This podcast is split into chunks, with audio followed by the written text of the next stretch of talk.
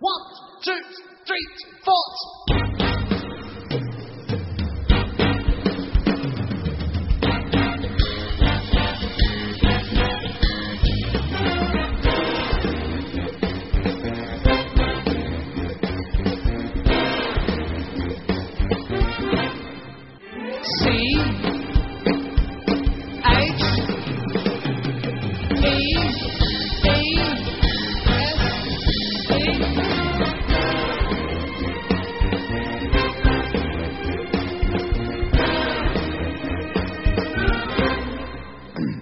Cheese.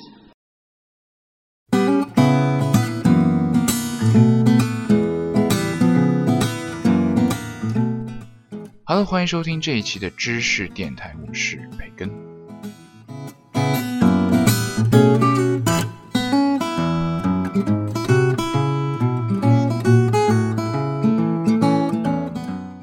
最近有一个朋友跟我抱怨，他说他要自己要是富二代就好。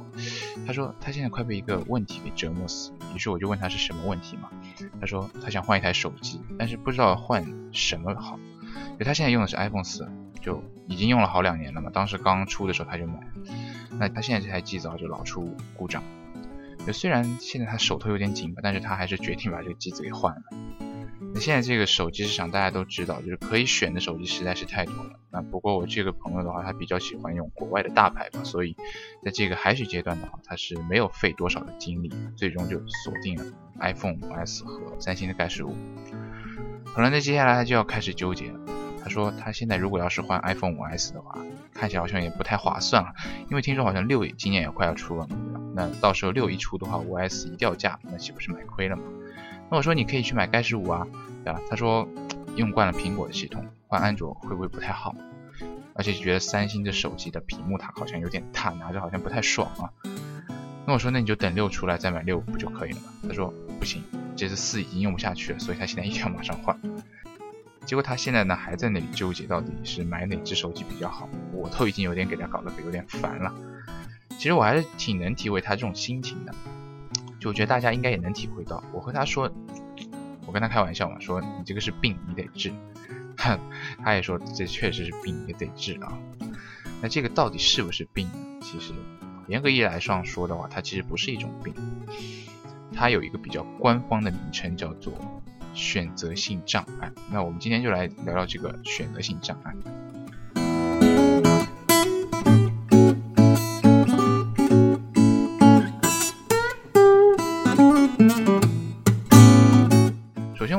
这个不是一种病啊。我我当时也，我刚前面也说了嘛，就是我和朋友是开玩笑的说这个是一种病。那到底怎么样算是选择性障碍呢？那所谓的选择性障碍，其实就是对于同样的能达到某种目的的不同的方法、途径和路线，在选择的时候呢，难以抉择。即使做出了决定之后，仍然会疑虑其他的选择是不是会更好，从而导致了时间上的浪费和精神上的焦虑。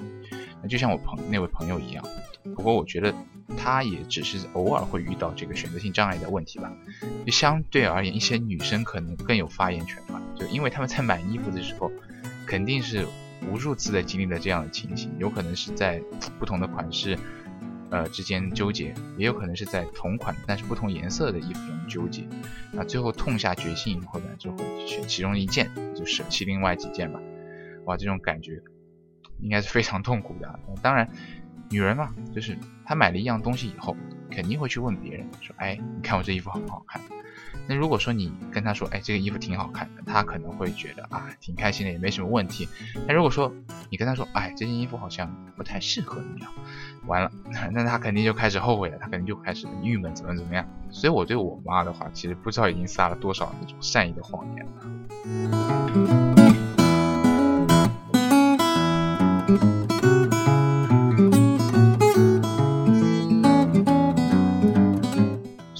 说这个选择性障碍嘛，其实归根结底还不就是因为穷嘛？哎，那乍一看好像是这样的，就拿不定主意去买哪一件，然后那你索性就多买啊。如果你有钱，你就全部买下来，这不就完事儿了吗？但实际上，穷可能只是其中一方面的原因，因为选择性障碍不仅仅是会在买东西的时候发生，你买完东西以后一样也会发生。我举一个我自己的例子吧，就那大家可能买平板的时候都会去选择 iPad 吧，那当然我也买了，但是就是我买东西的话，其实不太喜欢随大流，于是我就很作死，又给自己买了一台 Surface，就是微软的平板然后我就想两台都体验一下，就到时候做一个决定嘛，把我觉得比较好留给自己，然后把我不太喜欢的台给我妈嘛。但是就是在决定哪一台给我妈的时候开始纠结，因为 iPad 吧，其实它是一个比较主流的平板啊，它应用比较多，它的这个生态链已经比较完整。但是我就觉得用的人太多了。那 Surface 呢，它比较小众啊，高大上的感觉。办公的话，其实它是非常方便的，效率非常高。但是就是它的实用性，因为它的那个应用实在是太少了。而且它做的都不是够很精良，那我觉得两个的话各有好坏，所以我当时就特别纠结，选哪个好。然后索性我后来我就开始逃避了，我就不想去做选择了，就让我妈来挑好了，就她挑哪台我就给她嘛，然后我自己就不做决定。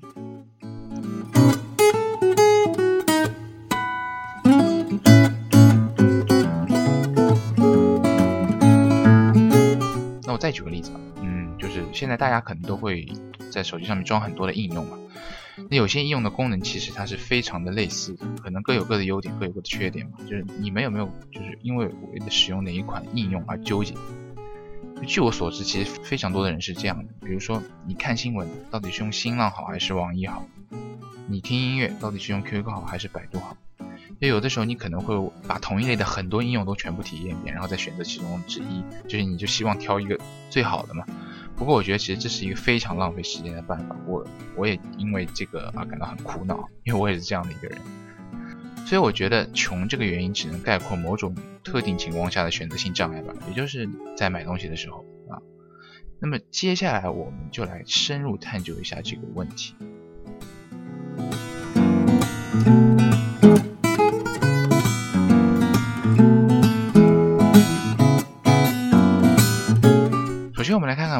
看我们面临选择时，他我们的内心世界是怎么样。OK，让我们再举个例子啊。那我们这次不拿买东西来举例，我们换一个。假如我现在是一个呃快要毕业的大学生，我到底去应该是去选择找一个工作呢，还是应该去选择考研呢？其实这个问题我们在上一期也有提到过。就如果现在去找一份工作的话，我可能就能有自己的收入了，哎，我就能自立了。这样我就可能比读研会早几年的进入到社会，能多积累几年社会经验吧。而且我觉得时间是非常宝贵的一个东西，说不定，呃，这个机会就会在这两年里面出现。那如果我去读研的话，也许就会错过这些机会。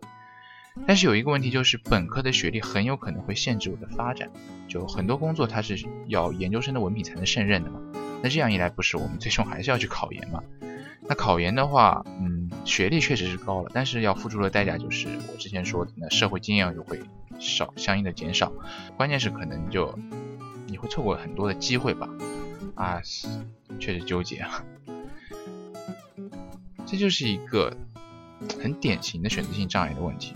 那我们来简化一下这个问题，无非就是说我因为害怕失去机会而不想去读研，但是又怕不读研会影响我今后的发展嘛？那我们在纠结什么呢？其实我们都在纠结一些现在还没有发生的事情，比如我刚刚就说到了那个可能会遇到的机会嘛。大家应该都知道机会成本这个概念吧？就机会成本就是在你放弃其他选择的时候可能会损失的一些利益。也就是说，只要你做出抉择，你就一定会有损失。那么如果这种损失是可以估量的话，我觉得我们倒可以通过比较和权衡来做一些裁定啊。但是在很这件事情中，就是读研还是工作这件事情中，其实机会成本是不可估量的。比如说我我放弃读研吧，我踏入社会，那我的交际圈可能会变得大很大，也许我就会因此就碰到一些比较牛逼的人，我们大家一见如故，然后志趣相投就开始聊起来，可能对方就讲了一个他的商业计划吧，然后跟你说，哎呀，我最近找不到合伙人，好烦，然后你一激动一拍桌子就说，走，我们创业去啊。后来大家就艰苦奋斗几年，最后就成就了一番事业吧，可能。但这种事情确实是有可能发生的啊。但是更有可能的是，你不会遇到这么牛逼的人，然后在一个公司的底层待了几年，然后辗转其他公司。这些我觉得都说不准。所以你想，比较这两件的事情的机会成本，我觉得是一种自寻烦恼的表现吧。所以造成我们选择困难的其中一个原因是机会成本带给我们的巨大压力。我觉得对于我而言，这个原因可能是最大的吧。就不过不同的人之间，我觉得会有存在不同的诱因吧。那我来再来讲讲看别的诱因吧。那我们还是回到买东西的这个例子上来吧。我觉得这个比较普遍一点。那这回我来举一个相对简单一点的例子。我们讲还是想买手机啊。呃，这回我们不要把事情想的这么复杂，就我们不要去考虑手机的品牌、性能，呃，它的硬件等等，我们就来考虑两个因素，一个是价格，一个是质量。那有两台手机，一台的话它的质量非常的好，但是它的价格却很贵。那另一台的质量它相对可能会次一些，但是它的价格就便宜了很多。那请问你，如果是你的话，你会选择哪一台？那你可能会说，嗨，我我想选既便宜又高质量的那一台。啊，你不要觉得这是一种很搞笑的心理，其实很多人都会有，这叫做进取倾向。进取倾向其实就是指他那个凡事他都想要最好的、最满意的一个结果。但世界上没有那么好的事情，就所有有进取倾向的人，其实往往都会在做决定前反复的去衡量。你想象一下，比如你在现实生活中买手机，你可能就要考虑到那个质量、价格、硬件、品牌等等超多的因素。等到你花完了很多的时间去把这些因素全部比较完了，你才会去下决定去买哪一台。所以这一类人啊，在做决定之前，他们会往往会花更多的时间和精力去对比各个选项。不过从客观的角度来说的话，其实他们的很有可能去获得一个比较好的结果。但是从主观的角度来说的话，也就是从他们的角度而言，其实他们很是很容易后悔。因为有些选择之间是无法去做比较的，比如我之前说的读研还是工作的例子。如果有进取倾向的人选择了就是说去工作，但是他最后没有混出头来，那他可能就会比一般人更加的后悔，因为他当初考虑非常多，就是把这两个呃工作和读研进行了一个非常非常全面的对比，结果却让他大失所望。所以如果是你的话，你会不会更后悔呢？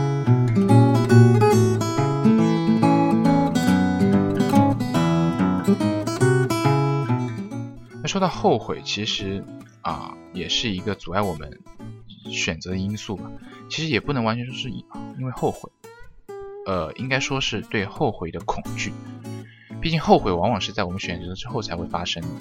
那不知道大家有没有这种感受？就是比如你在两个选择之中做了一个决定，但是你会发现你的决定不那么的好，你会不会就幻想另一个选择是不是会好很多？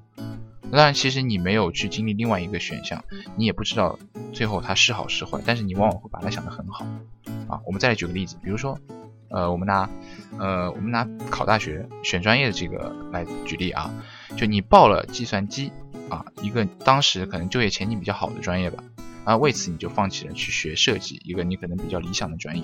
然后大学四年学下来以后呢，你走上社会，你就发现呀，其实这个计算机专业好像也不是很好找工作嘛。然后你就会非常后悔当初的那个选择，觉得哎，委屈了自己四年，就学了一个不喜欢的专业，到头来工作也没找着啊。当时还不如去学设计好了。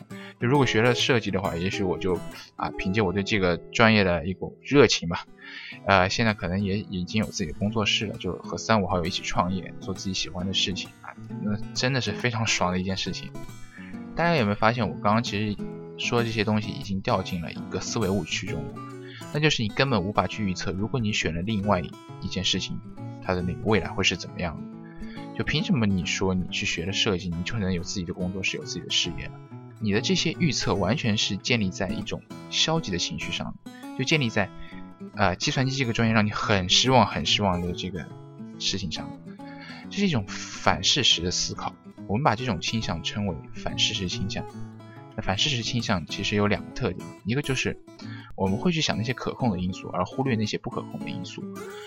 你会把事情想得特别美，就比如说开工作室、创业、赚大钱。你要知道这些事情你是否能做成，主要还是看那些不可控的因素。那另一个特点就是我们会往消极的方向去想，而不是积极的方向。你不会觉得在计算机这个行业里面沉淀几年啊就可以混得越来越好，你不会这么想，因为你此刻的想法是非常的消极的。那这么一来，我们会发现，其实不仅选择前是一件很痛苦的事情，选择后也是非常痛苦的。那不过其实啊，选择后的痛苦也当然也是因为选择前就已经埋下伏笔了嘛。啊，真的是非常痛苦，选择真的是让人太痛苦的一件事情了。你可能会说，培哥，你废话说完了没有？我听了十来分钟了，就等你讲这个解决的办法了啊！你你现在给我扯这么多废话，怎么还不讲这个解决办法呢？啊，好了，不要急啊，接下来就要来讲讲怎么去克服这个选择性障碍的问题。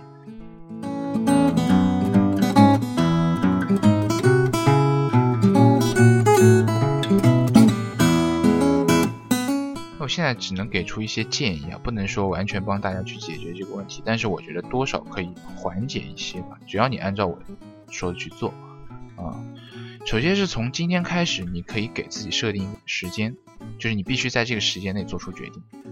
比如啊，你必须在一个小时内决定买哪部手机，你必须在五分钟之内决定去买哪件衣服，然后限制自己不要老是去琢磨那些已经被你放弃选项的那些优点。或者说是机会成本吧，比如说你觉得，比如说你决定去买五 S，你还在想盖世五的好处啊，盖世五的好，千万要限制自己，不要去想这些东西。你要知道，你去考虑这些过多的机会成本，它本身也会降低我们对当下的那种选择的满意度。还有就是尽可能去做一个满意者，而不是一个进取者。要知道，没有最好，只有更好。你必须学会满足。那如何去满足？你就必须先设定一个选择的标准。如果你的这个选择的这个东西啊，已经满足了你这个标准，那么 OK 就是它了，你别的就不用再去看，不用再去考虑了。那么很多时候就是觉得啊，可能会有比当下更好的选择，所以我们才会去不断的增加选项，就以求我们去以求有一个更好的选择。比如我看新闻，我用网易明明就够了。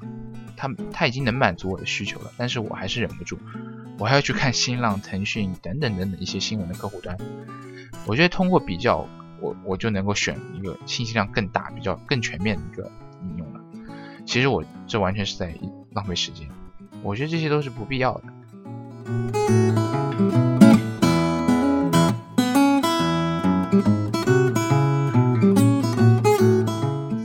再来讲讲看，我们选择以后应该保持一种什么样的心态啊？其实很简单，不要对未来抱有太大的期望啊，就是这么简单。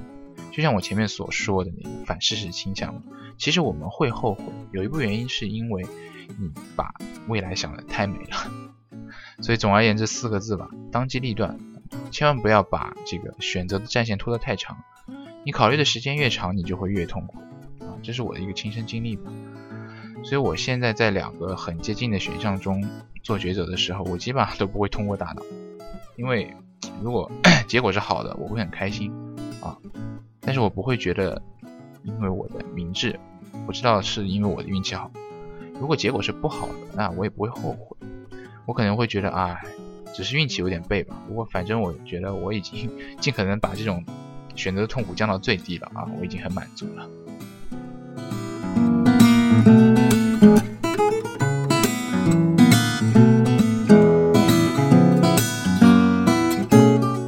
那节目的最后，我想给大家讲一个故事啊。那故事讲的是一个记者，他叫凯文·卡特，他的一幅作品《秃鹫与小孩》呢，是获得了普利策奖。普利策奖可以说是呃新闻界的奥斯卡吧，他在新闻界是一个非常有权威的奖项。呃，凯文·卡特的这个作品呢中呢，就是一个秃鹫正盯着一个瘦骨嶙峋的小女孩看。这个当时真的，我真的真的是被这幅图给震撼到了，因为那个小女孩是，她的四肢是瘦的跟木头一样，真的是跟柴火一样。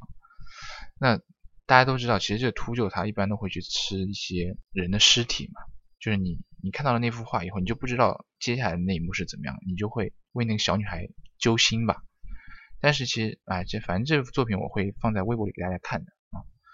但其实我们还是不知道那个小女孩到底是。当时是活着还是死啊？